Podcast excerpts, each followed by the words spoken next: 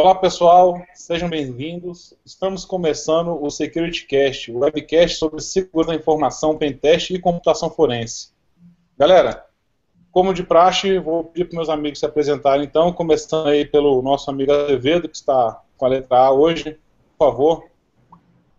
Boa noite, galera. Meu nome é Alberto J. Azevedo, sou especialista em segurança.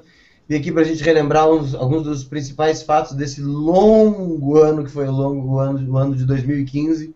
Parece que não acaba, mas se Deus quiser, ele vai acabar. Vamos lá, André. Olá pessoal, boa noite. Sejam bem-vindos aí ao último SecurityCast do ano. Meu nome é Gilberto Sudré, sou professor universitário, especialista na área de segurança da informação e perito em computação forense. Realmente concordo com o Azevedo, foi um longo ano, principalmente para quem trabalha com segurança da informação, foi um longo ano. Falou, Gustavo. Boa noite, pessoal. Meu nome é Gustavo Martinelli, sou advogado, participo do grupo do SecurityCast e foi um longo ano aqui também para o direito digital, né? Então vamos começar aqui, passo a palavra de novo para o Alcion. Vamos lá, mestre. Opa! Boa noite, galera. Meu nome é Alcion Júnior, sou consultor em segurança cibernética e hoje a gente vai começar aí, fazendo, começar o último webcast do ano falando sobre a retrospectiva de 2015. Em conversa com os amigos aí, pedidos né, da, do nosso público, é, vamos dividir então nossos temas hoje, né, vamos dividir hoje por temas e não por data. A gente pensou em fazer alguma coisa por data tal, fazendo aí o, o padrão que acontece na, nas retrospectivas desses anos aí de, que já viu na televisão, entre outros locais, e vamos aqui, na verdade, fazer por temas, porque senão vai começar a embaralhar tudo um pouquinho. E eu acho que seria interessante né, a gente começar por um assunto, sei se vocês concordam, a gente podia falar um pouquinho sobre, inicialmente, sobre o malware do boleto. Não sei se vocês estão recordando, isso aí pegou bastante. Foi uma coisa que, inicialmente, quando lançou, o pessoal não sabia muito bem o que, que significava, será que isso é um código, etc porque ele, na verdade, esse golpe nasceu em 2014, né? Só que no, nos últimos 12 meses, ou seja, né, no, de janeiro para cá, ele criou-se então um malware que vai interceptar e fraudar esses boletos que são enviados por e-mail ou baixados simplesmente pela internet. Ele não vem nem não mexe nenhuma informação no documento, né? Não sei se é o nome de quem está cobrando ou não só o nome, mas também a informação do, do banco, etc né, ele somente nem muito menos valores, tudo fica igual. Claro, obviamente, ele mexe simplesmente naquele código de barra embaixo. Então, os ataques foram né, perpetrados por meio de técnicas de main middle browser, browser help objects, né, BHO, malicious, extensões maliciosas do Chrome. Eles foram difundindo por diversas, é, diversas coisas, inclusive por phishing né, também. Então você recebia por phishing até informações que você estava recebendo daquele banco ele fazia interceptação daquilo ali e enviava, né? Então, eu acho que é um assunto bem bacana para a gente dar uma relembrada, né, como é que funcionava aí. Se o pessoal quiser começar a dar o pitaco e começar a falar alguma coisa, deixa aberto aí para a galera agora. Bom, é... Na verdade, eu queria comentar antes da retrospectiva, é, uma dúvida que, que, que, eu acho que fica, fica para todo mundo é que o boleto ele é pago né, num banco identificado, numa conta identificada, e assim, mas como é que você some com esse dinheiro? Bom, deixa, deixa eu só voltar um pouquinho antes Gustavo, falar só da, da, questão da abordagem do Alcion. Bom, assim, realmente o, o boleto, o golpe do boleto aí começou aqui, pelo na região aqui, em 2014, eu vi algumas coisas, até investiguei algumas, alguns casos desses por aqui, é, e aí realmente sumiu, né, por um certo tempo. Depois, agora voltou novamente esse ano, é, assim, aí já, já tinha visto é, escolas, já tiveram é, evidências aqui de, desse tipo de golpe aqui, é, planos de saúde também entraram em contato aqui relatando é, casos dessa natureza, né, e até cobranças diferentes. O que, o que eu levantei aqui, realmente, que aconteceu nessa, nessa leva agora de 2015, foi o comportamento é, de que o, o malware, ele não é, alterava no sentido de, no código de barras, para que o código de barras fosse válido ele criava um código de barras inválido e alterava aquela linha digitável. E aí, quando a pessoa, né, ou aqui que gostaria de pagar aquela conta, ele faria, fazia a leitura do código de barras, dava um erro, e aí a pessoa tinha que digitar o código, é, aquela linha digitável, e a linha digitável sim que fazia o crédito numa conta é, diferente da que era realmente o boleto em si. E essa, normalmente essas contas aí, Gustavo, agora falando no, no seu caso aí, é, vão para é, contas de laranjas. Normalmente pessoas que têm CPF emprestado, ou então mesmo CPFs que foram capturados de outro local, e esse dinheiro é sacado e depois some, né? Normalmente na boca do caixa, ou então muitas vezes até em terminais de, auto, de autoatendimento, e aí o dinheiro some, né? Basicamente, isso que eu tinha observado, que eu observei de evidências ou de casos que aconteceram aqui no, na região, aqui no ano 2015. Mas, Gilberto, a minha dúvida é, esses laranjas são CPFs falsos também, na verdade...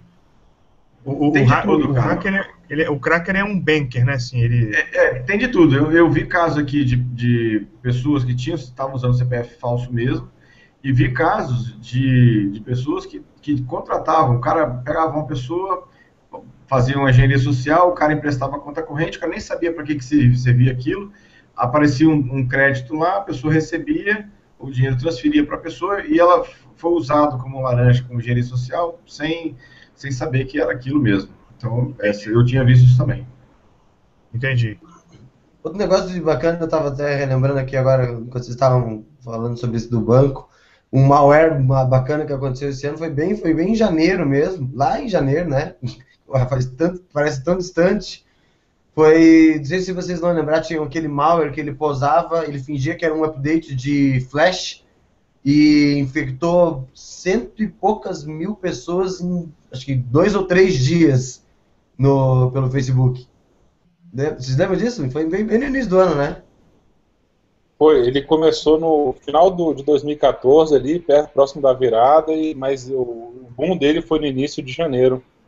É, foi bem, bem no início do ano mesmo. Foi o iníciozinho dele. Mas eu não sei, pra, não sei quanto a vocês, mas pra mim, cara, o malware. Ma, ah, o, o, na verdade, é bem, não, não dá nem pra ser considerado um malware, né? Mas o malware de maior de destaque, eu nunca, nunca tinha sido pra mim, isso foi inaugurado em 2015. Eu nunca tinha visto isso antes foi o malware que aconteceu mais no final do ano, eu acho que agora foi em outubro, em outubro, se eu não me engano. Foi aquele malware que infectou não sei quantos mil roteadores, mas não para detonar, para arrumar a, a, vulnerabilidade de segurança. Aquilo eu achei. Eu nunca tinha visto. Alguém já tinha visto? Bem lembrado. Eu não tinha visto, eu realmente bem lembrado disso. Era o malware do bem, que ele a infectava os, os roteadores e alterava os DNS para o DNS verdadeiro e não os DNS é. falsos. Foi esse ano. Nunca tinha visto isso na vida. Nunca tinha visto também. Bem Vamos lembrado. um então. Aqui era um Benware, né? É, um Benware. Benware. Bom, galera, falando um pouquinho nessa tocada aí, a gente falando mais um pouquinho para frente, aí caminhando, é, uma coisa que a gente até fez um webcast sobre isso, né, ransomware, né, que foi o, acho que foi o boom foi esse ano também, apareceram vários, né, o CryptoWall, que a gente até foi mais a fundo, mas o Ransom, acho que ele buscou, né, ele, ele, aumentou a proporção, inclusive chegando no mundo mobile nesse ano de 2015. Até porque o sequestro né, desses dispositivos e informações aí começou a dominar nesse tema. Então o golpe né, era simplesmente invadir o dispositivo, né, principalmente computadores, mas como eu falei, se estendeu aos mobiles, Sim. E o usuário foi recebendo no seu aparelho né, o acesso aos dados, tinha que pagar um resgate. O cara capturava, né, cobrava um resgate, um, literalmente um sequestro de dados, né? É que eu achei interessante, assim, ó, é que o malware, ele foi, o ransomware, ele foi evoluindo ao longo do tempo, né? ou seja, ele começou fazendo sequestro com, de dados dessa forma, e agora, na última versão, versão é, 4 dele, já, ele faz o sequestro dos dados, pede o resgate, mas ele estabelece uma, um prazo para que a vítima faça o pagamento, porque se a, a, vítima não, não fez o pagamento, ou ele simplesmente destrói a chave e depois essa informação nunca mais pode ser recuperada, ou depende do tipo de informação, o, o atacante ele fala que vai divulgar na internet os dados capturados do, do usuário, quer dizer, ele acaba, assim, é um, é um resgate que tem até uma pressão agora mais de de prazo mesmo, define um prazo para que, que, a coisa funcione. Então é bem, bem interessante. É. Uma coisa que eu achei, o lance é o seguinte, é, o, porque bem isso, é o que o Gilberto falou, o Hansel ele evoluiu, a gente vem, ele vem de uma, de uma constatação de que matematicamente não tem o que fazer, a partir que o cara criptografa os dados, você vai ter que pegar, a, você para você quebrar aquilo de maneira com brute force, você vai levar um, um tempo considerável, mesmo que seja uma criptografia meio fraca, num não, não, é como, não é com o computador que quebra. Então os caras tiveram aquela sacada que simples, eu vou pegar, vou sequestrar os dados. Eles, é, é, o, é nada mais é do que o, é uma ideia do mundo real levada para o mundo virtual.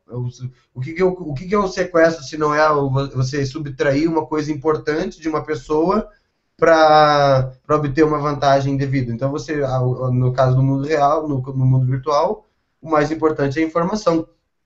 E, se, e que em 2015 a gente viu um boom, que isso já acontecia nos anos anteriores, mas, pô, assim, cara, em 2015, mais ou menos na metade do ano, foi desbaratada, foi presa e, e fechada uma, uma, uma gangue em que eles lucravam 30 milhões de dólares, cara. 30 milhões de dólares, cara, com ransomware. Cara, isso é muita, mas muita, muita, muita, muita grana.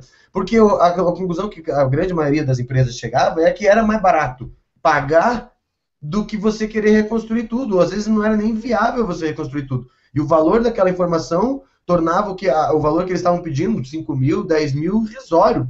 Você pega uma. sequestra o banco de dados, toda a informação de uma empresa, você chega lá, eu quero 10 mil para devolver. O cara fala assim, o, o, o, principal problema que as pessoas tinham pra, pra, no ransomware era simplesmente cons conseguir converter o dinheiro para Bitcoin. Porque nenhuma empresa tem exatamente lá, eles têm lá a carteira de cheque, tem lá o banco, lá as contas em banco, ah, nós temos lá uma, uma boa grana em Bitcoin. Nenhuma empresa tem. A grande maioria das pessoas que me, preocupa, me, me procurou com ransomware me procurava isso, cara, como é que eu faço para como é que eu compro Bitcoin? Eu não sabia nem onde comprava, como é que funcionava, como é que, como é que controlava, nunca tinha nem sequer, tinha mais ou menos só ouvido falar que Bitcoin era uma, era uma, um, um negócio de hacker trocar dinheiro. E realmente é uma modalidade nova e que, puta, a tendência é só ir piorar. A gente já está indo para o Crypto o, o 4, versão 4.0 já do Crypto Wall. É, eu, aqui, o, o, só, desculpa, ah, só, só relatando aqui um caso aqui que aconteceu, ah, o valor do resgate foi de 15 mil reais. Foi uma, que eu vi, pelo menos até agora, 15 mil reais de resgate. Que é uma grana pesada. Legal que eu vi da evolução, né, que a gente falando um pouquinho dessa evolução, foi que, né, que inicialmente a versão E2 era, o maior foco era criptografar e partir para a venda né, do, desse dado. Na versão 3 ele já veio com freeware, né, ou seja, você chegava assim, mas como é que eu sei que você vai realmente desbloquear, porque o pessoal deixava de pagar porque não sabia se realmente ia ter desbloqueado o dado. Ou não, é simples, eu vou te dar aqui um código que você vai desbloquear X% do seu HD. Ele desbloqueava aquele X% do HD, ele tinha acesso a algumas informações. Agora, já que você sabe que realmente sou eu, eu quero o resto do dinheiro. E a versão 4 aí, como você comentou agora, sobre também. É. Então é evolução, né? O que a gente pode esperar da versão 5 para 2016? É um assunto para depois, mas o que, que vai vir na versão 5, né? A galera está se especializando na questão de sequência de dados. É, mas a tendência, eu não, eu não sei se vai ter muitas versões, porque assim, a versão 4, elas, elas, eles começam a lançar novas versões à medida que as chaves vão caindo, porque daí boa, boa parte deles acabam sendo localizados, daí quando os caras prendem, eles conseguem pegar as chaves, aí a chave acaba caindo, sendo, ficando disponível na internet. Partir do momento que eles ficam sabendo que tem programa que já consegue é, descriptografar perde a graça, né? Eles vão lá e fazem exatamente o mesmo golpe com novas chaves, entendeu? Às vezes um pouco mais sofisticado, coisa e tal, mas o, o grande problema, é que esse é um golpe que ele não vai acabar, nunca. Nós vamos estar aqui em velhinho, em 2050, fazendo webcast, tal, fazendo security cast, falando, ah, porque nós é o Crypto Wall, na versão agora com criptografia quântica. e vai estar tá lá, vai estar tá funcionando, porque essência, tipo assim, conceitualmente é um golpe perfeito, é um golpe tesão pra caralho, entendeu? O cara que pensou isso a primeira vez, o cara falou, porra, é, é, ele, e eu acho, eu gosto muito quando o golpe, até falei, mencionei sobre isso quando a gente fez o, o, o Security Cast sobre Crypto Wall, que eu acho uma solução, eu acho elegante, eu acho um golpe assim, inteligente, eu gosto de golpe conceitualmente inteligente. A próxima a próxima vai ser, o cara vai pagar por mês. Aí se o cara não pagou naquele mês, os dados voltam a ser criptografados de novo. Então fica. Vai ser. É. Outra coisa que aconteceu mudando de saco para mala de, de, nesse ano, que eu, até que eu olhei a, a cara feia do Martinelli, eu lembrei que eu queria perguntar um negócio para ele.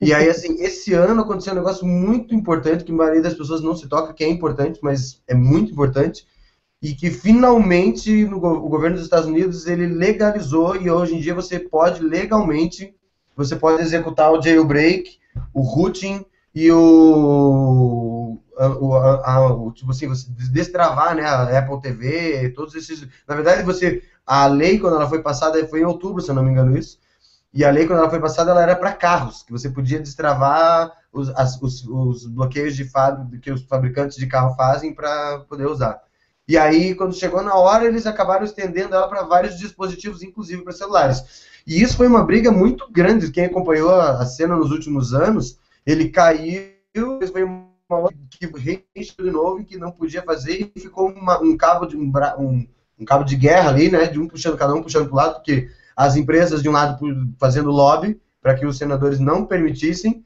e o interesse público do outro lado fazendo com que fosse liberado. E esse ano, nos Estados Unidos, foi aprovado é, agora é legal e é difícil que caia mais essa. Não vai, é difícil que ano que vem ou nos outros anos caia essa proibição, porque eu não lembro exatamente como é que foram os detalhes técnicos e jurídicos da história, sei que agora é mais difícil que caia.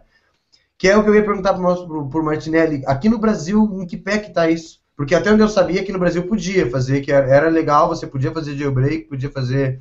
É, foi meio, mais ou menos junto com a época que você teve aquela liberação das, da, daquelas operadoras, não podiam travar você.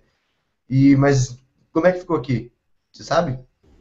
Alberto, na verdade, o jailbreak você pode fazer, né? Você não está cometendo assim nada de nenhum crime com relação ao jailbreak. O que acontece é que você acarreta na perda de garantia do produto. Ah, entendeu? Então, é, é, porque a Apple é muito clara nesse sentido. Ela fala, olha, não é para fazer o jailbreak. Se você fizer, você perde a garantia. E eles têm como verificar, por razões óbvias, que o jailbreak foi feito e podem se negar a prestar garantia. E aí, você vai colocar isso, se for o caso, para uma análise de decisão judicial, ou seja, vai processar a Apple dentro do período de garantia, mandando ela suportar a garantia. Entendeu? Mas, é, mas assim, é bem controverso, porque o, o software de jailbreak não é a Apple que faz. Sim. Então, realmente é bem complicado você exigir que a Apple dê suporte sobre aquilo que ela não suporta. Porque uma coisa é eu sei que assim, o Brasil ele é bem. É, como é que chama? ele está bem à frente nessa questão, porque eu me lembro muito bem que quando nem se falava, não estava não, não na moda ainda bem essa questão do jailbreak e tal, dos celulares, quando a discussão era só do, da, da quebra do, do, do, da possibilidade de cópia de DVD, aqui no Brasil já, nos Estados Unidos não podia, e aqui no Brasil já era legalizado, você podia fazer uma então, cópia para uso próprio, como para backup seu mesmo de um DVD. Não, então, exatamente. Assim, uma cópia para uso próprio você pode fazer realmente na verdade, está até no, no parágrafo 4 do artigo 184, que é de violação de direito autoral, que ele fala, né, o disposto nos parágrafos antecedentes não se aplica quando se tratar de exceção ou limitação ao direito do autor ou os que lhe são conexos em conformidade com a lei. Não, nessa, nessa parte aqui não. Ah, não, isso, para uso privado do copista sem intuito de lucro direto ou indireto. O que, que quer dizer isso? É, na verdade, os juristas falam no comentário da doutrina que nem precisava desse parágrafo quarto, porque todos os outros é, incisos e parágrafos que dizem do crime falam de obter vantagem financeira. Então, se eu copio, faço, olha, gente, uma cópia para você não desgastar o original, digamos assim.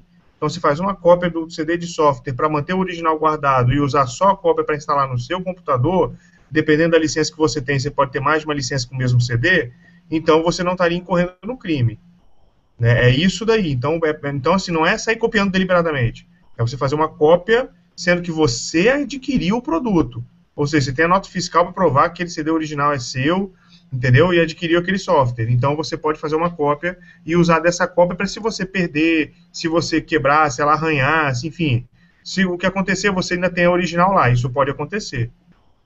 Sim, mas para as fornecedoras de conteúdo, você não pode fazer isso. Tanto que, por mais contraditório que seja, a lei dá respaldo para você fazer, mas você só consegue fazer a cópia hoje em dia porque um pivete de 15 anos quebrou a proteção que existe para você poder fazer, senão você não conseguia fazer. Entendeu? E, mas esse é o que eu, eu queria só confirmar que dava, porque assim, eu me lembrava, desse rolo do DVD eu me lembrava. E eu sabia que aqui no Brasil eu tinha quase certeza que podia, mas eu queria confirmar com que podia mesmo. Porque esse foi um negócio que eu, eu me lembro que quando saiu, foi, acho que foi em outubro, foi em setembro desse ano, E a EFF comemorou muito nos Estados Unidos porque foi uma briga de anos, cara. Foi desde 2010 que vai, entra, entra lei, cai lei, não sei o que, e lobby, não sei o que, discussão e protesto, caralho, é quatro. E aí agora esse ano foi finalmente bater, a, bater o martelo lá, o Obama disse que não, pode fazer sim, o dispositivo é seu, você pode fazer jailbreak, pode fazer root, pode fazer o que você bem entender e destravar. O interessante é que o negócio começou a, por causa de uma discussão do negócio de destravar os carros, que eu acho que a gente já podia aproveitar para puxar para o próximo assunto, que é uma coisa que aconteceu muito esse ano, né? Internet das coisas mostrou aqui veio na, na área de segurança da informação. Cara, os caras hackearam desde marca-passo até airbag, qualquer Boneca de criança. Oi? Boneca de criança, Barbie, que fazia é, comunicação Wi-Fi com. Até isso foi hackeado também, ou seja. Cara, qualquer coisa. Cara. Depois teve, teve, acho que também foi também mais ou menos em setembro, agosto, teve que a gente. Eu, eu teve até, me lembro que eu fui. Eu citei isso numa, das, numa, numa notícia de um dos, dos, dos Security Cast que a gente fez. Câmeras que foram. Os caras invadiram 300, não sei quantas mil tipos de câmeras ao mesmo tempo, porque o firmware era compartilhado, uma parte do firmware era compartilhado. E aí que, porque daí assim, é tudo. Quando, é, pior que você, a gente faz papel de chato, né? Quando você vai num evento, eu já cansei de participar, às vezes ser convidado para participar de alguma coisa, internet das coisas, não, porque internet das coisas, cidades conectadas e isso e aquilo, não sei o que, daí você chega. É, sim, mas veja bem, olha, acontece isso e isso e isso, tem que ter uma preocupação com isso e isso, com a segurança. Aí os caras já te olham com aquela cara, pô, esse cara é um fanático, um, um maluco, tudo para esse cara vão invadir, não sei o que, e você sai de ruim. E aí o que, que acontece? O cara sai invadindo pararam o marca-passo dos caras, é, carro, invadiram, descobriram como, como, como fazer o carro parar no meio do caminho, descobriram como desabilitar airbag, é, mas que eu me lembro. Cara, a internet das coisas sendo bombou, velho. Era um monte, cada, cada semana tinha uma coisa nova. O, e, e é, vulnerabilidade em relógio, nos smarts. Nos, Mas, então, se vocês lembram, essa questão aí que você notou é realmente muito interessante, Alberto, porque as pessoas não têm ideia da vulnerabilidade dos dispositivos, que bem antes assim da, da propriamente dita, que invadiu, né, cracker que invadiu aquela Babilônia que acordou o bebê com um grito, né? É, só para lembrar. Então. Oi? Alô? É, Tira do mudo aí, Gil. Tá. Ele deu um. Ei? Tira do mudo, acho que estava no mudo. Não, é. tá no mudo não. Não, ele deu uma piscada mesmo, acho que foi a rede. Fui eu? É, mas pode continuar, agora tô te ouvindo. Deu lag aí. É. Deu lag. Ah, o... Não, só para lembrar né, de eventos que aconteceram aqui, a TV da Samsung que gravava uh, conversas de usuários, se está lembrado, foi uma notícia que apareceu esse ano também, é, HDs de marcas famosas que tinham spyware instalado dentro, né, tudo que é, é tem algum tipo de programação, pode ser hackeado, pode ter algum, algum vírus na situação. Os PCs, a gente estava comentando antes, PCs da Lenovo e PCs da Dell, que já, já vinham de fábrica com uma, um presente para os usuários, né, de, de vírus instalados Sim. também. É, o computador do Martinelli tá, já vem de fábrica já com spyware, já com malware prontinho, não se preocupar em botar. Por que esse advogado fazer uma coisa dessa? Power, Powered by NSA. É. Mas é exatamente coisa dessa, dessa, dessa questão. Né? Então, até, então, ou seja, qualquer tipo de dispositivo hoje que tenha algum tipo de programação no, no dispositivo pode é, ter algum tipo de, de invasão. E normalmente os, os dispositivos têm uma, um hardware fraco, então não implementa segurança nem criptografia adequada, né? e aí fica desse, desse tipo. Mas esse negócio de, de, internet das coisas, cara, acho que a que me, me, impressionou mais esse ano foi a daquele cara que o cara. Não sei se vocês vão lembrar disso. O cara, o cara enfiou debaixo da pele dele, acho que na mão, se não me engano, ou no pulso, troço assim. Ele enfiou um chip NFC dentro da pele dele, e aí o chip ele passava a mão por cima, ele botava a mão em cima do telefone do cara e ele conseguia hackear o telefone do cara. Porra, velho, esse cara é. Eu já vi um cara ser fanático por, por hacking e biohacking, né? que o cara, ele deu um passo a mais no biohacking, né? E esse cara, é. quando eu vi, eu falei, cara, o cara é doido, velho. É, Só aproveitando o gancho aí que vocês falaram, acho bacana de falar de alguns tipos de ataque também, né? Os maiores ataques hackers que a gente teve aí. Eu estava comentando um pouquinho antes do antes de iniciar o webcast com o nosso amigo sobre que foi a primeira vez né, da App Store da nossa, né, da nossa é. Apple. Foi o primeiro grande ataque que ocorreu aí. Se quiser dar uma comentada aí, Cedré. É, exatamente. Ou seja, o, eles hackearam um, um framework de desenvolvimento de, de software para Mac, não para Apple, na verdade, para os iPhones. E todos os aplicativos que usavam esse framework para fazer desenvolvimento do aplicativo também vinham de brinde, de novo, né? Vinha de brinde um, um malware para fazer infecção disso. E, na verdade, é, é, até falando, já juntando os dois assuntos que a gente comentou agora do ransomware e da parte da Apple, né, é, o, saiu esse ano também uma prova de conceito de um malware é, estilo ransomware para a plataforma Mac. Né? Então, ou seja, então, ou seja é, isso existe para todas as plataformas hoje, tem essa situação, né, nesse caso. Inclusive, foi um brasileiro que fez essa prova de conceito de um malware para a plataforma Mac que implementava um ransomware, exatamente como funciona no, no PC também, é. no Windows. Né? Só para informação, esses aplicativos que estavam infectados eram na maioria chineses, tá? E rapidamente foram removidos, mas... Uhum. Ah, eu lembro, tinha, era uma plataforma de desenvolvimento, né, que era bastante utilizada na China. Xcode Ghost, se eu não me engano. Tinha 18 mil aplicativos, né, infectados, eu lembro. Exatamente. É. Uma coisa absurda aí. E o, o, malware, o, o malware que tinha, que tem no. Que tinha, não, que tem, né? Que vinha pré-instalado, que está no notebook do Martinelli, é Superfish, né? Um negócio assim. Exatamente. Dell. Foi descendente da, da, da, na Lenovo, né? Foi, é recente. É baba da Lenovo. Foi, foi, em novembro esse negócio do Superfish da, da Dell. Da Dell foi agora recente, da Lenovo foi no começo do ano. Sim. É. O... no Mas falando em ataque, assim, pessoas preocupadas, né, eu vejo que o Azevedo ficou muito preocupado, foi no, no, no meados né, desse ano, quando um site famoso de rede social que é utilizado para quem quer pular cerca do relacionamento e tal. Eu sabia, eu sabia que tinha certeza o tal de Ashley Madison. Ah, eu ouvi falar já, né, desse Ashley Madison. Ashley Madison. Você ouviu falar, né? Mas, tem um cadastro mesmo no, no grupo aqui? É. Negócio assim, né?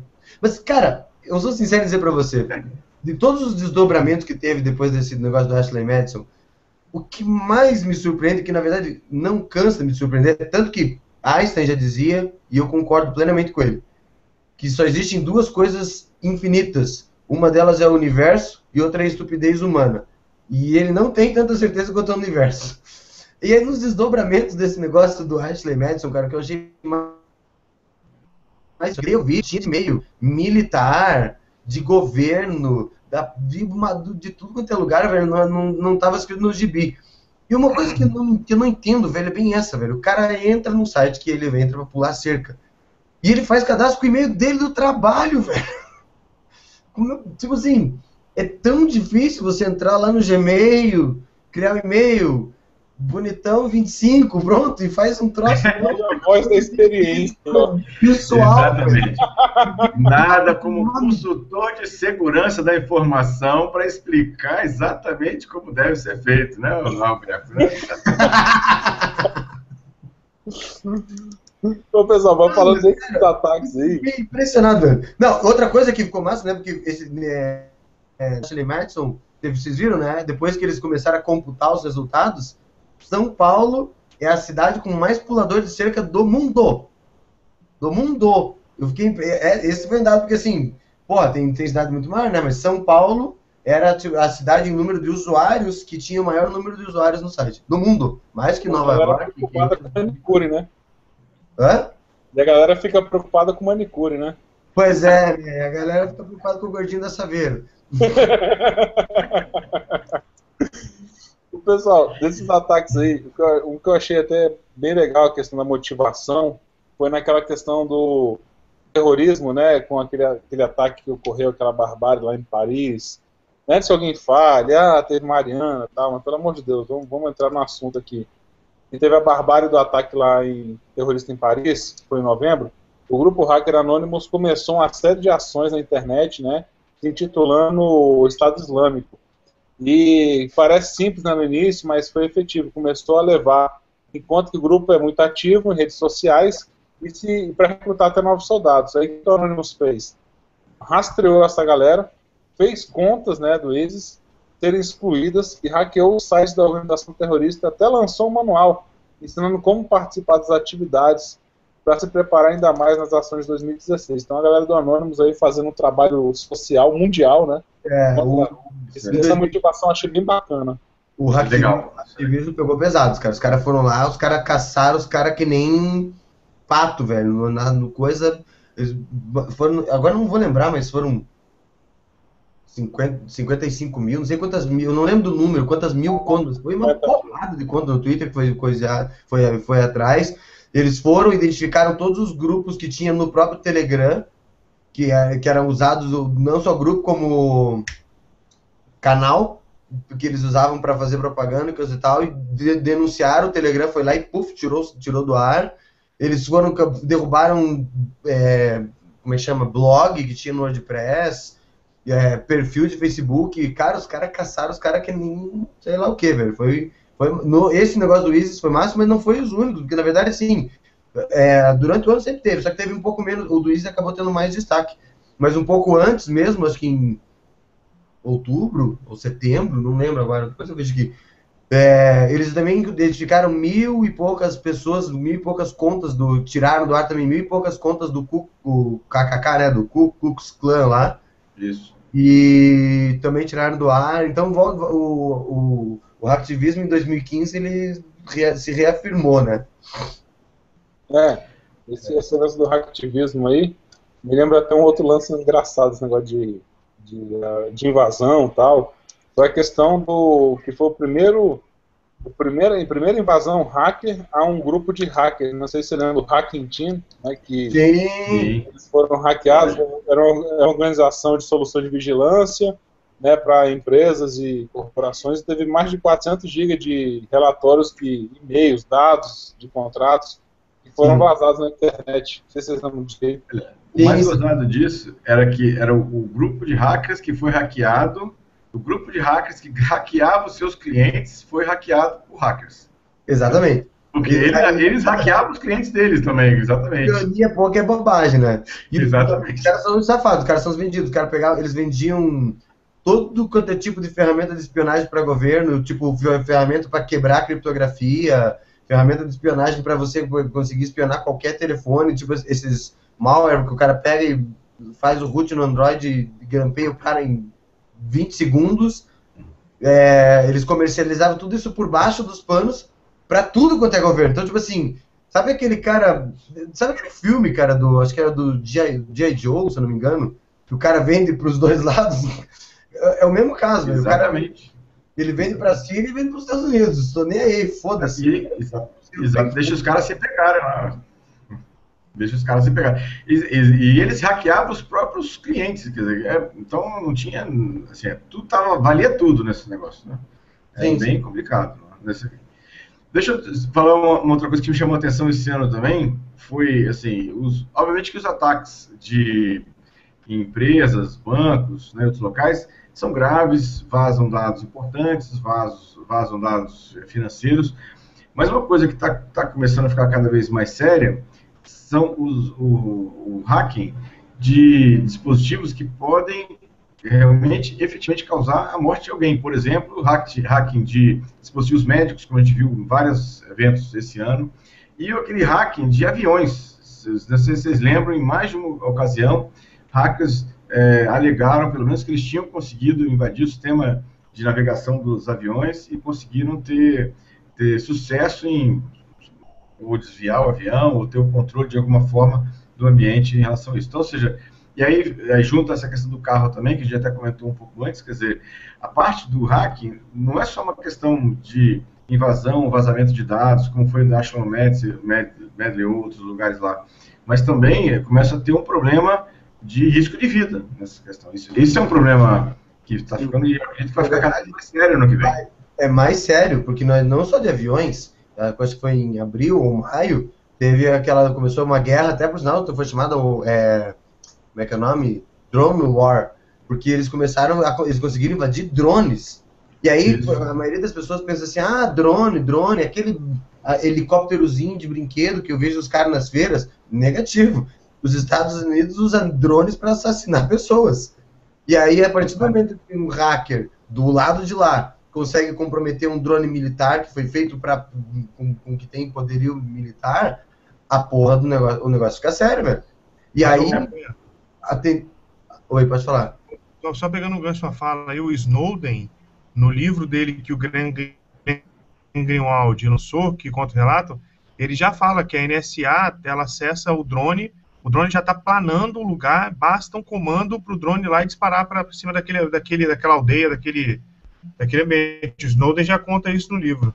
Exatamente. Então, assim, a partir do momento que você fala que uh, já, já existem, já, já foram comprometidos vários drones e que estão, e são drones de guerra que são visados, cara, o negócio fica muito sério. Porque daí você pega aqueles filmes assim de ficção científica, que o hacker tem o poder total e completo, ele parece que ele, ele começa a não ter mais, não ser tão, tão piração assim, entendeu? A partir do momento que o cara consegue invadir, que nem eu falei, teve invasão de marca-passo, entendeu? O cara tá sentado, tá conversando com você com o celular na mão, ah, você não vai fazer, tá bom, peraí. Tuf. E o cara para o coração do cara, velho. Então é. Duro de matar, né? Duro de matar foi exemplo disso aí, né? Que os caras começaram a controlar a dominação de sistemas e. 4.0, se não me engano. Sim, sim, sim. Esse, é, é, esse realmente é um caso, cara, eu acho muito, muito foda. Muito foda mesmo.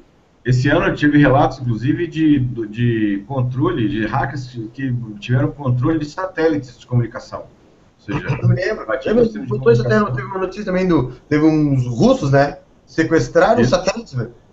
Isso. Como é que, cara, em, em que, em que, em que universo você pensou que hackers conseguissem sequestrar um satélite, velho? Realmente, eu já vi isso, em filme. Em Hollywood, lá, de um cara lá, o cara sequestrou o satélite, de repente a, a, a ficção se torna realidade. Os caras sequestraram o satélite, agora só, só falta o satélite e ter o poder lá, como tinha no filme lá, do, de provocar terremoto e pronto, tá feita a festa. É, agora, para evocar, né? Por falar em tá feita a festa, a gente acabou, a gente falou do, do, do cripto. Eu até esqueci, eu queria ter puxado o gancho porque são dois assuntos correlatos. Outro, outro como é que chama? Uma, uma, um método de ganhar dinheiro que se, já existia antes, mas esse ano se firmou e, cara, pro ano que vem isso vai dar muito, muito dor de cabeça. É o lance dos resgates para ataque de DOS. Porque assim, é, já existem redes botnets capazes de fazer ataques com até 400 gigabits por segundo. Cara, esse é um troço assim, antigamente, o que? 4 ou 5 anos atrás, a gente falava em ataques de 20, 50 gigabits, já era um troço foda. Esse ano a gente teve um caso daquela rede lá de Linux, uma rede só de, de computadores Linux, por sinal, que ela tem uma capacidade de fazer um ataque de 150 gigabits, que por sinal foi usada, que se eu não me engano foi essa mesma rede que foi usada para atacar o ProtonMail. E o ProtonMail pagou. Foi, foi 6 mil dólares que eles pagaram. Pagaram de resgate. Os caras pararem de atacar. Porque, velho, não tem o que fazer. Entendeu? Como é que você vai, como é que você vai achar, como é que você vai pausar tudo aquilo? Ou quem está no. Não tem, é, é, é impraticável, entendeu? E isso virou também. Eu, na verdade, eu acho que é uma tendência. O CryptoWall já está é, bem sedimentado como, como modo e como ferramenta de negócios. E esse ano agora a gente vai ver cada vez mais casos, porque a gente já teve, né? Mas isso não foi até em 2015, foi em 2014. O maior ataque de DOS registrado foi de 400 gigabytes, gigabits por segundo, né? E em 2015 a gente não, não, teve mais ataques com mais frequência, mas não tão altos assim. Mas mesmo assim, esse ataque de 150 gigabits por segundo é o suficiente para parar qualquer Amazon, qualquer. Não existe uma. Não tem uma empresa de TI com, com capacidade suficiente para aguentar esse tipo de ataque. E os caras acharam mais uma maneira de ganhar dinheiro, né? Porque eles vão, fazem o ataque depois mandam e-mail. Ó, você quer que a gente pare? É tanto.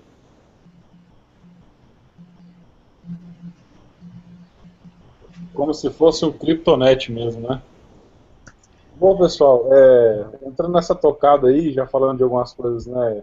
Eu tinha mais uma coisa para falar, que foi aquele, falar por último, pelo menos, eu acho que por último, o ataque que aconteceu no Pass, não sei se vocês estão lembrados disso, LastPass, né, que era um, um cofre de senhas, né? Exatamente, que foi, que foi hackeado, eles simplesmente descobriram na questão da dica da revelação da senha, que vinha embaralhado.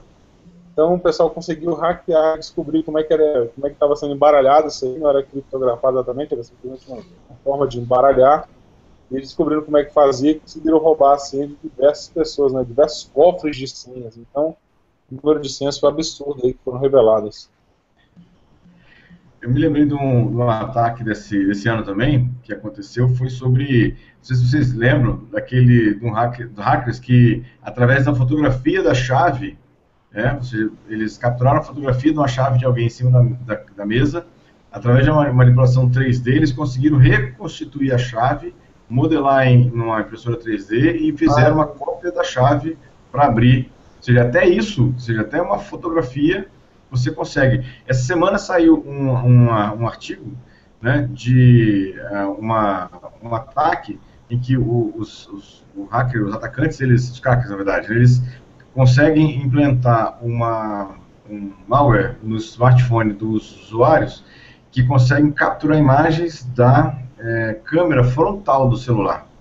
E a partir do momento que você está digitando a sua, a sua senha, é, eles, através de captura das imagens da câmera frontal e o reflexo do teclado na sua retina, na sua íris, né, na verdade na íris, ele consegue montar né, qual é a sua senha que você digitou no smartphone.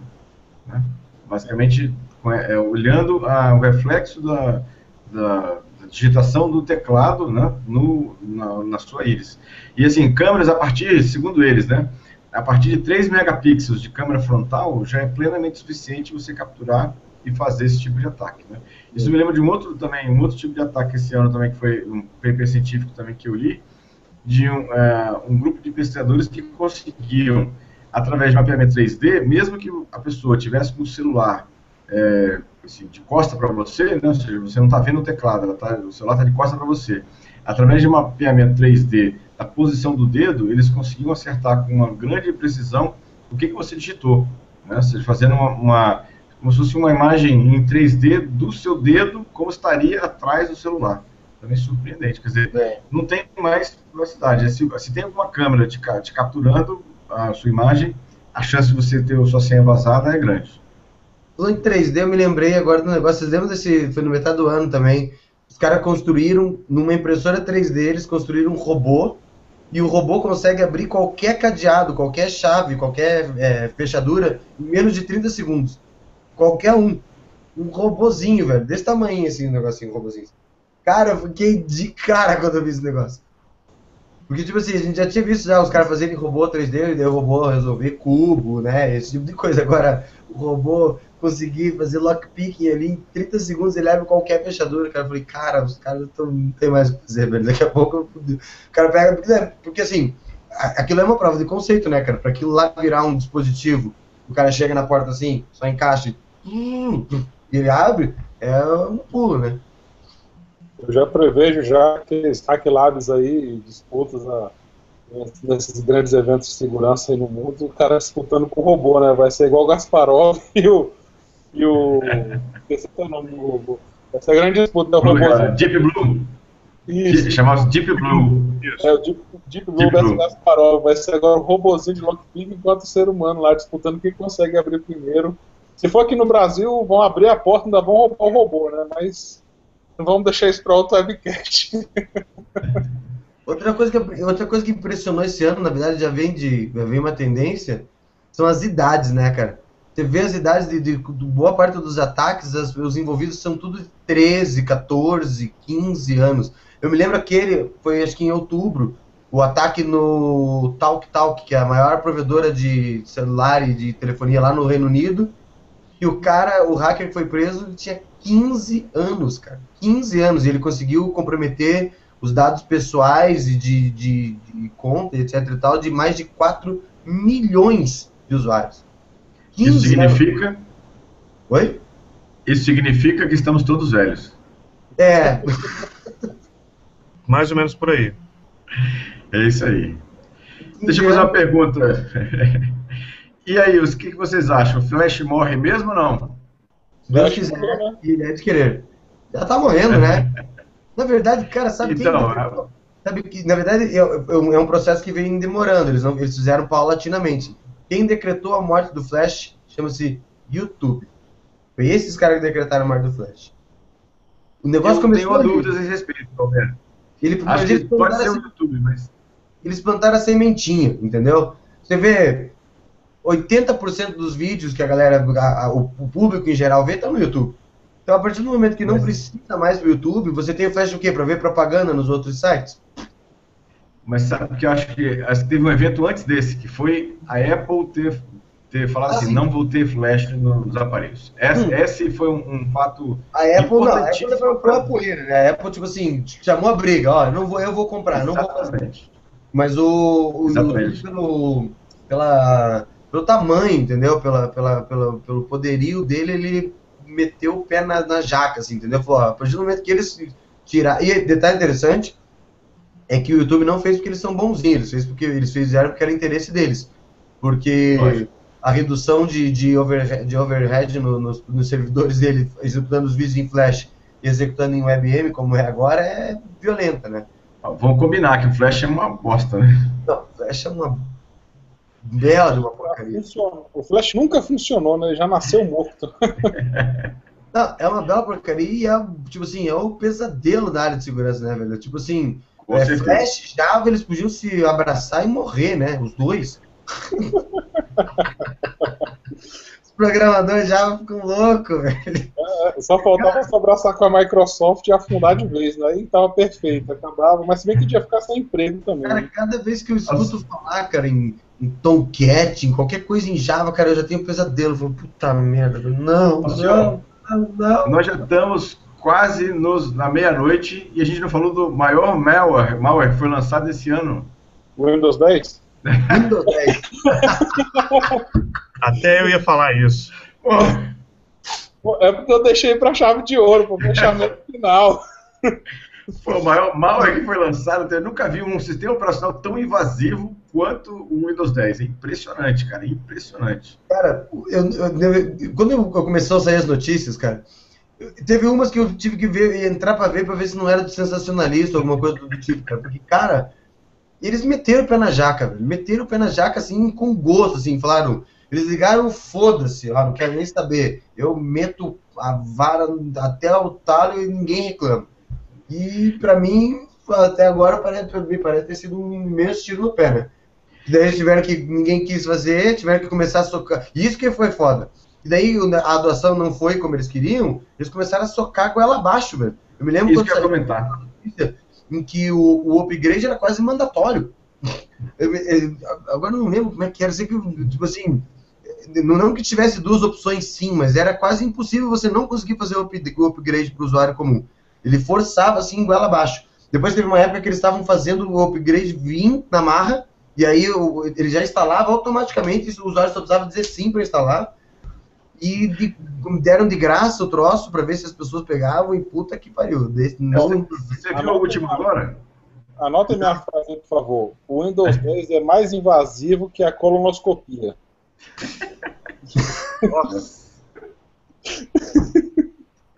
Mas vocês viram a última? Assim, quem, quem não queria, quem tinha o Windows 7 ou o Windows 8 e não queria fazer upgrade para o Windows 10, tinha uma opção que ela desmarcava essa opção, então não tinha upgrade automático.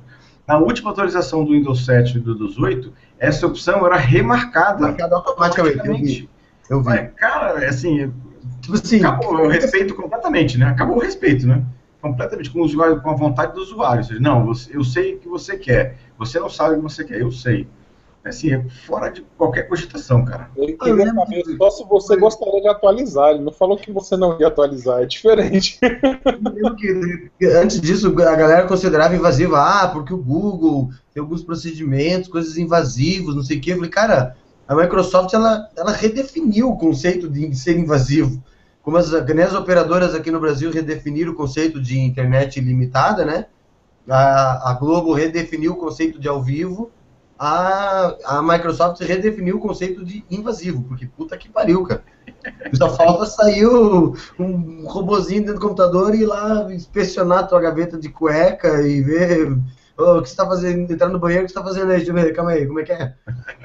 Pariu, cara. Comparado, É. Endoscopia parece simplesmente um exame de sangue.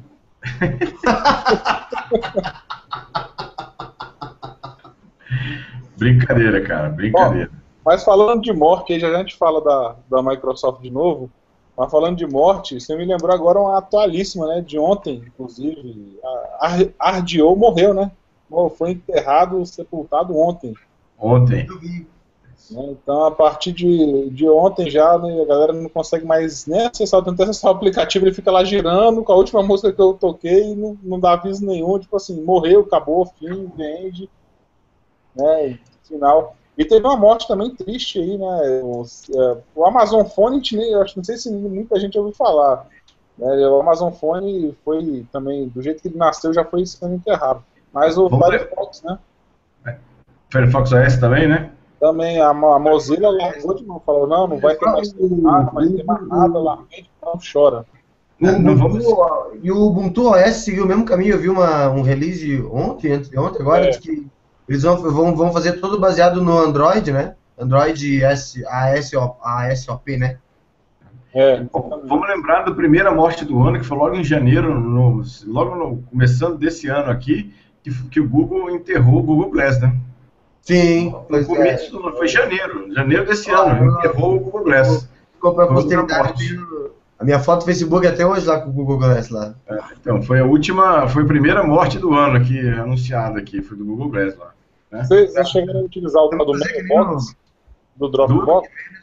Pro próximo ano que vem nós podemos fazer que nem nas, nas emissoras de TV que eles põem lá no final do, da retrospectiva as pessoas, as fotos das pessoas que morreram, a gente põe dos troços, dos troços que morreram. mas, mas, só relembrando, vocês chegaram a ver o tal do Mailbox, que era do Dropbox? Sim, morreu também. Morreu também, eu não usava não criei, não usei e morreu, né? Não deu nem pra mandar um e-mail com ele. Só recebeu de boas-vindas, né? Que nem você cria o Gmail. Outra coisa mais que aconteceu esse ano, que o Martinelli com certeza acompanhou, né?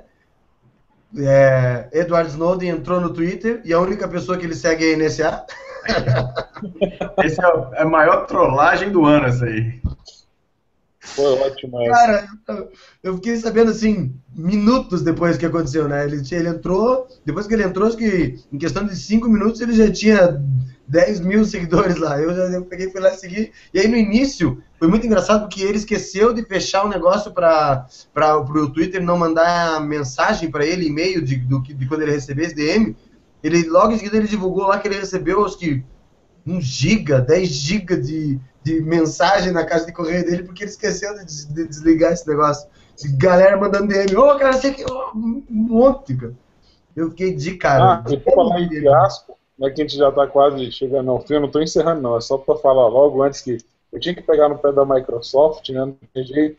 Assim, a Dell HP, né? Que foram, falando de novo do Dell, a Dell lançou, né? Um sistema já vulnerável por si só, né? Um computador vulnerável por si só nosso amigo Martinelli tem que zoar você, você comprou um dos fiascos do ano. Mas enfim, a, a, nossa amiga Dell e HP recomendaram os usuários a desinstalar o Windows 10. O Windows 10. Você tem ideia que é isso? Assim, pessoal, não Ainda bem que eu uso Ubuntu. Windows 10. Boa, boa. Não, não tá de todo mal, é só, é só a BIOS, né? É, mas uma coisa que vale a pena lembrar é que depois que saiu o Windows 10, para quem fez, fez todas as atualizações mesmo, bonitinho, o Windows 7 e o Windows 8 também já implementaram boa parte daqueles, daqueles esquemas de espionagem que o Windows Microsoft implementou no Windows 10. Isso vale a pena lembrar, né? Tem uma dessa semana, se vocês viram também, acho que eles sim, que é, ofereceram para o pessoal da Raspberry Pi para implantar um, um malware em todos os Raspberry Pi que tinham estavam sendo produzidos. Né? Ou seja, a professora Pai disse que não aceitou, que negou e tal, não, não aceitou, mas ela, ela foi, foi abordada para que ela instalasse, do mesmo esquema lá do Dell, do, da Lenovo, instalasse um, um malware né, em todos os, os, Raspberry Pi que fosse produzidos. Olha só que... E foi esse ano também, 2015, que foi divulgada com, diz oficialmente, a informação de que a, a NSA também procurou o Linux lá para que ele botasse um, um malware, um spyware dentro do kernel Linux. Também esse ano que saiu, né? Essa notícia. Uma coisa que eu também me lembro, que também eu não lembro agora, não vou lembrar certinho se foi esse ano que ele morreu, mas que foi esse ano que ele foi enterrado também, foi e foi uma grande perda, foi o TrueCrypt, né? Porque eu não lembro se foi em, 2000, em 2015 exatamente que ele, que ele que deu o rolo lá, que eles puseram aquela página ridícula lá no site lá, dizendo que ele era muito vulnerável e que era melhor botar o, o BitLocker. A BitLocker, que é da Microsoft? É, exatamente. É. Mas, só que o problema é o seguinte, é que uma coisa que eu tenho certeza que ele foi enterrado em 2015, porque foi em 2015 que foi descoberta falhas de segurança graves o suficiente para que a, o uso não seja mais, pelo menos, não recomendável. Na verdade, até hoje, não existe nenhuma falha que comprove que o, pode ser quebrada a criptografia do, do TrueCrypt. Mas uma das falhas permitia que, que foi divulgada esse ano, permitia que uh, fosse instalado um malware na máquina e através desse malware ele conseguia descobrir a tua senha. No caso da tua senha de não, não resolve o problema. E foi então, uma, talvez todas as mortes desse ano, essa foi a mais foda. Então, Beto. Tem já outras opções, mas. É fiz, falaram sobre isso lá, fizeram aquele, aquela roça toda lá, e aí uma, a empresa que foi contratada para fazer a auditoria do código não descobriu nada no código que fosse, fosse grave o suficiente para que você parasse de usar. Né? Eu Sim, conheço locais, é, é, eu conheço assim, é, setores de segurança brasileiros que fizeram auditoria independente no código do, do TrueCrypt e continuam usando o TrueCrypt. Como Sim, um mecanismo. Por isso que eu falei, eu, não, eu acho que ele morreu em 2014, mas foi em 2015 agora que eu vi que teve uma. Eu, eu também vi o negócio das auditorias. A auditoria tinha sido, por sinal, até a auditoria tinha sido a primeira delas foi contratada por eles mesmos, antes de dar tudo aquele rolo. Isso, o relatório já saiu depois, alguns meses depois. Depois aquilo saiu mais uma, ainda que também não tinha encontrado. Mas agora, foi esse ano agora, na metade do ano, se eu não me engano, que eu vi, que tinha duas vulnerabilidades mais graves, que é essa que eu falei, essa que o era possível instalar um mal, era possível explorar ela para instalar um malware e através do malware descobrir a, a, chave. Aí assim, a gente tem já o, eu não lembro como é que é o nome do outro. Eu sei que tem o VeraCrypt, que é baseado no código-fonte, e o VeraCrypt é bacana porque ele é baseado no código-fonte, segue praticamente a mesma coisa, só que eles pegaram todas as vulnerabilidades que foram independentes de elas serem é, graves ou não, inclusive essas mais graves, e eles corrigiram, entendeu? E mas o outro eu não lembro, mas tem mais um também.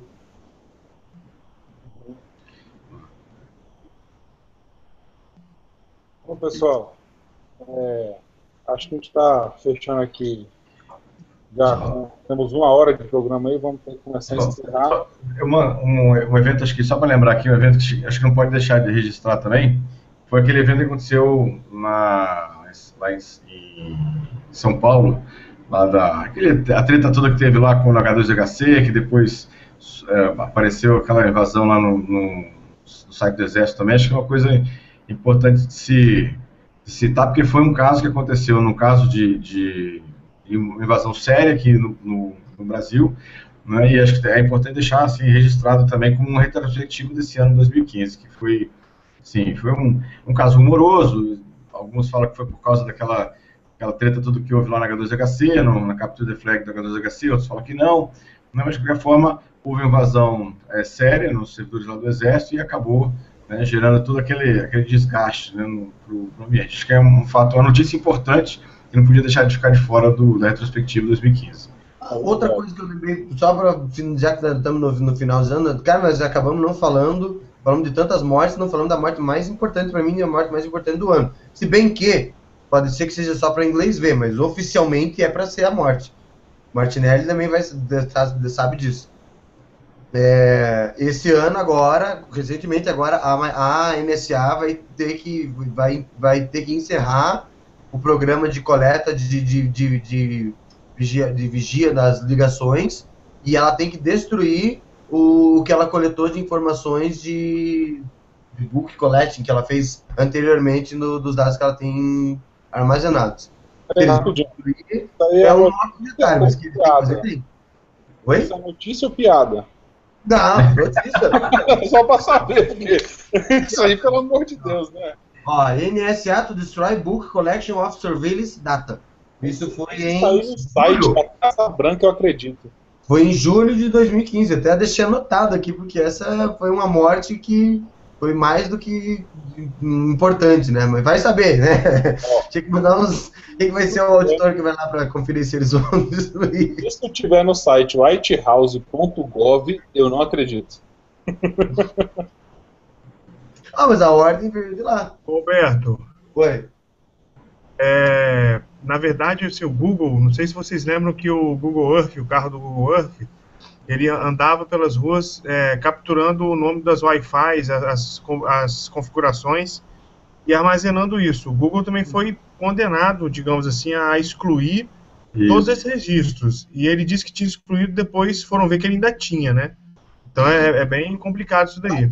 Dados, históricos, se o Google fez isso, a gente pode presumir que a NSA vai literalmente. Ah, ok, beleza, nós vamos destruir. Pode ser que eu.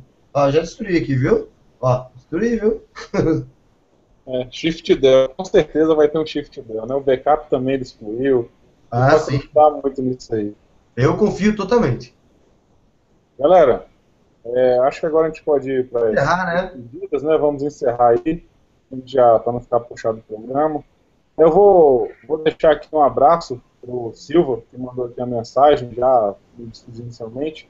Ele disse, pô, tem uma galera aqui em casa que está assistindo, tá comigo aqui, juntou um pessoal para ver a retrospectiva, né? Tô me sentindo igual a maior emissora do país, né? Pô, tem uma galera assistindo a gente, um, um, uma, uma pessoa, juntou um pessoal para assistir a gente lá, para ver a nossa retrospectiva 2015, fiquei feliz.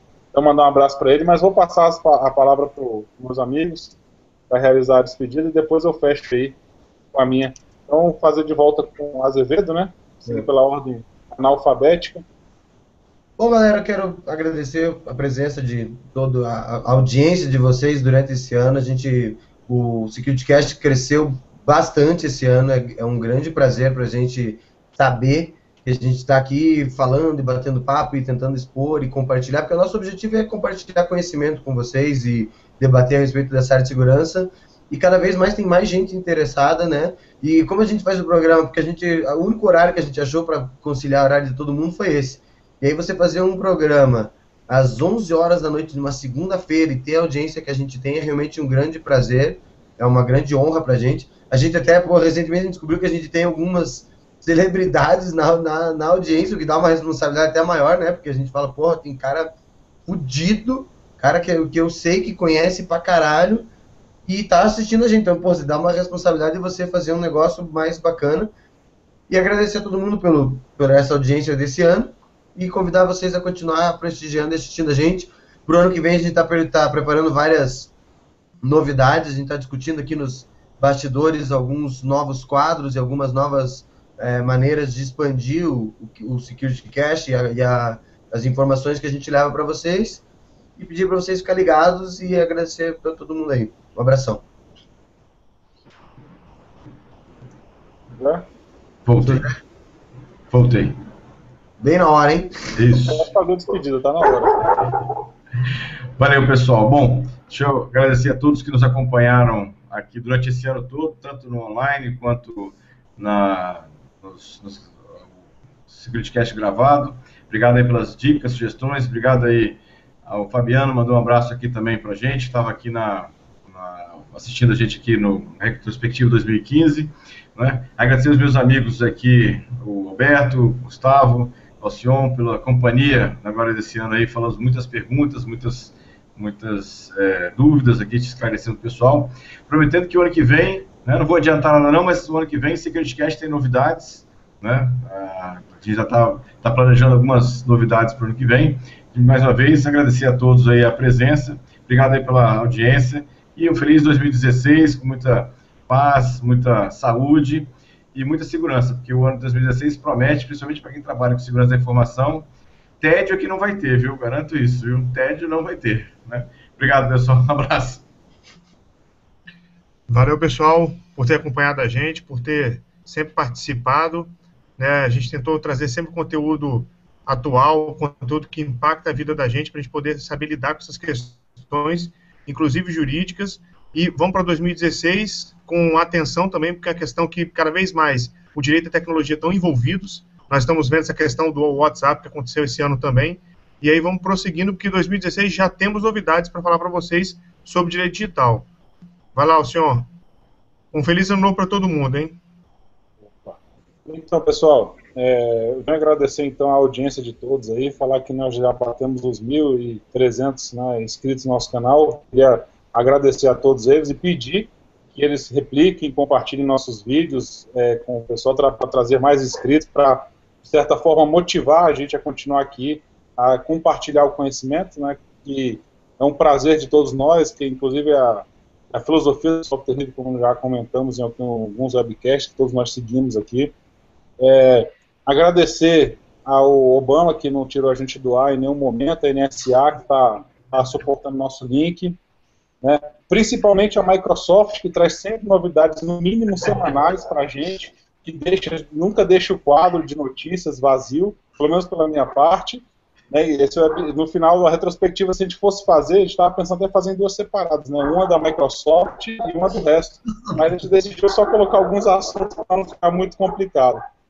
É, quero agradecer aos meus nossos amigos aí, o Martinelli, o Sudré, que está acompanhando a gente desde o início do, do e o Azevedo, que incorporou esse ano né, a nossa equipe, espero que continue né, por vários anos aí a, essa empreita.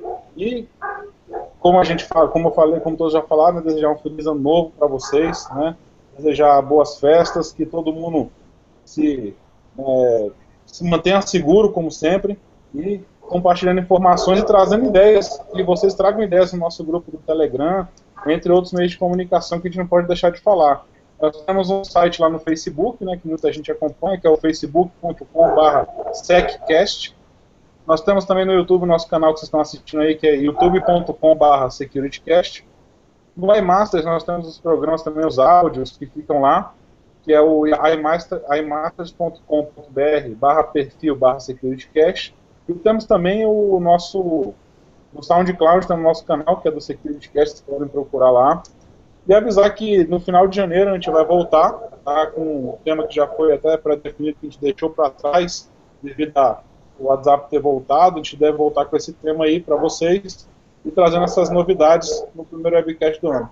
Então, pessoal, obrigado aí pela participação, obrigado a todos, feliz ano novo, e a gente se vê ano que vem, 2016, com mais novidades aí no mundo da segurança. Falou, abração, tchau, tchau. Valeu, valeu. Até logo.